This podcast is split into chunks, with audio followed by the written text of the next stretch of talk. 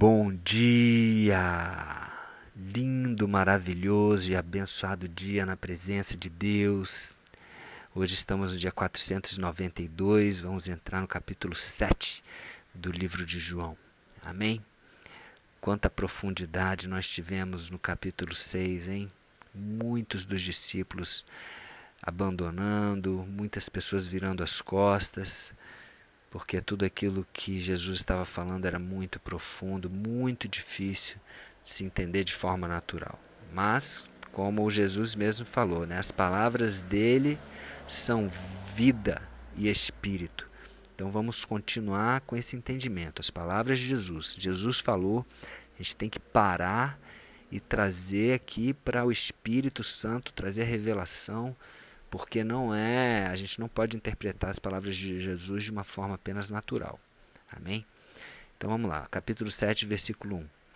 Passadas estas coisas, Jesus andava pela Galiléia, andava pela Judéia, porque não desejava percorrer a Judéia, visto que os judeus procuravam matá-lo. Bom, os judeus é, não aceitavam Jesus como Messias e estavam ali é, buscando matar Jesus por blasfêmia, porque não entendiam que Jesus era realmente o Messias, o profeta. Ora, a festa dos judeus, chamada Festa dos Tabernáculos, estava próxima. A festa dos tabernáculos era uma festa que os judeus eles celebravam ali, a, lembravam né, da, dos 40 anos onde eles, eles percorreram o, o, o percurso né, para a Terra Prometida. Saíram do Egito e foram para Canaã. E por que festa dos tabernáculos? Porque nessa, nesse tempo eles, eles moravam em tabernáculos. O que, que são tabernáculos? São tendas. Né? Então eles, eles tinham essa celebração durante sete dias para lembrar. Né? O povo judeu ele tem muito essa coisa né? de, de, de trazer a memória, né? as conquistas, né? a história do povo judeu. E Jesus, como judeu, deveria estar lá, né? Mas vamos ver o que aconteceu. Versículo 3: Dirigiram-se, perdão, pois a ele os seus irmãos e lhe disseram: Deixa este lugar e vai para a Judéia. Tipo assim, vai para a Judéia, o que você está fazendo aqui, Jesus? Você tem que estar tá lá. Para que também os teus discípulos vejam as obras que, você, que tu fazes. Porque ninguém há que procure ser conhecido em público e, contudo, realize os seus feitos em oculto. Se fazes estas coisas, manifesta-te ao mundo. Né? E não, não fique aqui com a gente, vai lá e se manifesta ao mundo. Mas na verdade eles mesmo não criam, né? versículo 5: Pois nem mesmo os seus irmãos criam nele. Bom, é, imagino que não todos, né? mas a, talvez a maior parte das pessoas que, que conheciam Jesus um pouquinho, é, com um pouquinho mais né, mais tempo, viram a infância, às vezes brincaram com ele, né? Então, eles não não não criam em Jesus. Disse-lhes, pois, Jesus: O meu tempo ainda não chegou, mas o vosso sempre está presente. Não pode o mundo odiar-vos, mas a mim me odeia, porque eu dou testemunho a seu respeito de que as suas obras são más. Então Jesus está falando aqui que por que, que o mundo odeia Jesus? Porque ele fala a verdade, ele dá testemunho e ele fala né, do coração do, dos homens, ele fala do coração, isso incomoda. Imagina alguém chegar e, e, e abrir e falar para você: olha, você, o seu coração é duro, você não crê, você não crê nas palavras de vida eterna, você não crê no Filho do Homem, você não crê em Deus a pessoa muitas vezes ela vai, como assim? Quem é você para falar isso? Ele simplesmente é aquele que conhece todos os corações. Né? Então, se Jesus é, trouxer para você essa revelação de que você realmente não está crendo, que você está aí com reservas, acredite nele, Mude a sua vida, é a melhor coisa que você tem para fazer, porque Ele veio para te salvar, Ele veio para trazer vida e vida eterna para a gente. Então, que nós possamos entender, que nós possamos receber as palavras de Jesus. Mas o mundo não recebeu, né? porque ele testemunhava e ele falava sobre as obras más das pessoas. Versículo 8. Subi vós outros à festa. Então, Jesus falou: vai, vão vocês, vão vocês. Eu, por enquanto, não subo, porque o meu tempo ainda não está cumprido. Não, não era o tempo ainda de Jesus, né, de cumprir todas as coisas, de morrer na cruz. Né? Então Jesus falou: Vão vocês, que também são judeus, vão para a festa e eu vou ficar por aqui. Disse-lhes Jesus estas coisas e continuou, continuou na Galiléia. Então, ah, os irmãos foram, né, as pessoas foram para lá, para a Judéia, para a festa dos tabernáculos, e Jesus permaneceu ali um tempo na Judéia ainda. Mas olha o que aconteceu. Versículo 10: Mas depois que seus irmãos subiram para a festa, então subiu ele também. Não publicamente, mas em oculto, ele sozinho, mais ninguém com ele, só Jesus foi ali, né? Talvez é, ele possa até ter usado ali do né, de, da, o, o que Filipe usou lá em Atos, né, a gente vê que Filipe ele se transpôs fisicamente de um lugar para o outro. Então Jesus poderia ter feito isso, mas aqui não fala exatamente como foi. Mas Jesus foi para lá. Ora, os judeus o procuravam na festa e perguntavam: onde estará Jesus? Então eles estavam preocupados e queriam achar Jesus, não porque queriam ali é, adorar Jesus, não porque queriam exaltar Jesus, mas porque queriam matar Jesus. Queriam confrontar, queriam é, colocar ele na parede, queriam, é, é vamos, lá, vamos dizer assim, desmascarar Jesus, como ele achava que Jesus era um impostor. Versículo 12. E havia grande murmuração a seu respeito entre as multidões. Uns diziam, ele é bom. E outros diziam, não, antes engana o povo. Ele engana o povo. Versículo 13. Entretanto, ninguém falava dele abertamente, por ter medo dos judeus. É, os judeus queriam matar Jesus. E lógico, quem tivesse falando bem de Jesus também poderia ser ali fortemente ameaçado. Versículo 14. Corria já em meio à festa e Jesus subiu ao templo e ensinava. Olha só, Jesus não tinha medo de nada. Por mais que ele sabia que o tempo dele ainda não, não, não era o tempo dele cumprido, mas no momento que ele foi para Jerusalém, no momento que ele estava lá, ele falou: Eu vou para a casa do meu pai. Imagino ele. Imagino Jesus falando: Poxa, eu estou aqui em Jerusalém, você acha que eu não vou para a casa do meu pai? Que é o lugar que ele se sente melhor? Lógico que ele foi para o templo.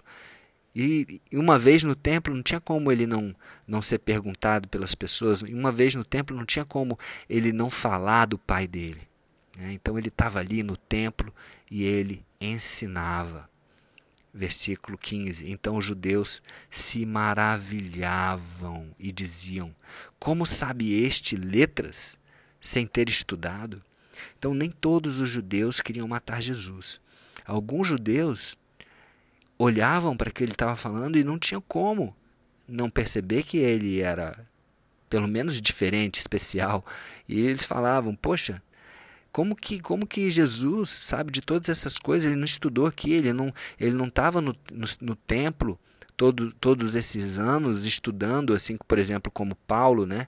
Paulo foi um aluno de Gamaliel, né? Então eles tinham um estudo muito forte. Né? E eles sabiam quem tinha estudado, quem não tinha estudado. Jesus não era um dos alunos. Como que ele sabia de todas essas coisas sem ter estudado? Estudo não era como hoje, que todo mundo estudava, né? Algumas pessoas estudavam, outras não. Versículo 16. Respondeu-lhe Jesus: O meu ensino não é meu, e sim daquele que me enviou. Uau, que que é isso, Jesus? O que, que você está falando? Não é seu, daquele que, que te enviou? É, então imagina a reação deles. Se alguém quiser fazer a vontade dele, ou seja, de Deus, do Pai dele, daquele que o enviou, conhecerá a respeito da doutrina que eu ensino. Se ela é de Deus ou se eu falo por mim mesmo. Versículo 18: Quem fala por si mesmo está procurando a sua própria glória. Mas o que procura a glória de quem o enviou, esse é verdadeiro e nele não há injustiça. Então é dele mesmo que ele está falando. Ele está falando: eu procuro a glória do meu Pai. Então eu sou verdadeiro e em mim não há injustiça, porque eu não procuro a minha própria glória. Versículo 19: Não vos deu Moisés a lei? Contudo, ninguém dentre vós a observa. Olha como Jesus fala de forma dura. Ninguém dentre vós a observa. Ninguém consegue observar toda a lei, ninguém consegue cumprir toda a lei. A única pessoa que veio e cumpriu toda a lei foi o próprio Jesus que estava ali falando para eles. Por que procurais matar-me? Uau! e, e as pessoas perguntam: como assim, Jesus? Né? Respondeu a multidão: Tens demônio? Quem é que procura te matar? O que, que, você está falando? Já acusando, né? Tens demônio de, uma, de um momento onde eles estavam maravilhados com Jesus, na outra, no outro momento onde Jesus já abre, o, falando sobre o coração deles, eles já começam a apelar. Tens demônio? Quem é que procura matar-te? Lógico, Jesus sabia. Sabia quem que era. Replicou-lhe Jesus: Um só feito eu realizei, e todos vos admirais, pelo motivo de que Moisés vos deu a circuncisão, se bem que ela não vem de, de Moisés, né, mas dos patriarcas. Lembra que foi Abraão né, que instituiu a circuncisão a pedido de Deus, né, não Moisés. Então, no sábado circuncidais um homem, né? E, e, na lei de Moisés, né, tinha que guardar o sábado, mas eles começaram a colocar tantas coisas, tantas regras, adicionar tanta coisa à lei de Moisés, que não é a lei de Moisés, foi um pedido de Deus para se descansar no sábado. Né?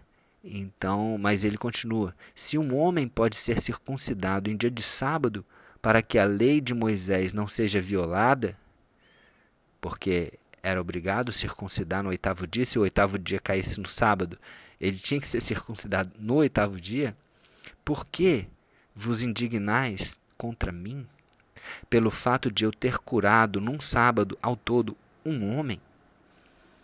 Ele sabia que era por esse motivo que um dos motivos que eles estavam alegando né, para apedrejar Jesus, para condenar Jesus, era isso, dele ter é, infringido a lei de Moisés, curando um homem e falado para esse homem: toma o teu leito e anda. E não podia carregar o leito no dia de sábado. Dia, versículo 24, para a gente fechar hoje. Não julgueis segundo a aparência, e sim pela reta justiça. Então que a gente fique também hoje com essa última frase de Jesus: Não julgueis segundo a aparência. Quem, quem olha para o exterior e julga está fadado a errar. O julgamento ele tem de ser ele tem o julgamento ele tem que trazer tantas coisas. A aparência é a é a mais fraca delas, né? Quem olha, quem julga pela aparência e nós, infelizmente, cometemos esse pecado praticamente diariamente, né, de julgar pela aparência, pelos fatos que a gente consegue enxergar. Mas Deus ele tem a justiça perfeita. Que eu e você não julguemos pela aparência. Que possamos deixar a justiça para Deus, que Ele possa julgar. E que nós possamos, que o nosso julgamento seja do que é certo, do que é errado, de atitudes, e que não possam, que não condenemos as pessoas, porque assim como nós julgarmos, nós seremos também julgados, assim como nós, nós condenarmos, seremos também condenados. Amém? Então ficamos por aqui no versículo 24. Um beijo no coração e até amanhã com o próximo dia do projeto.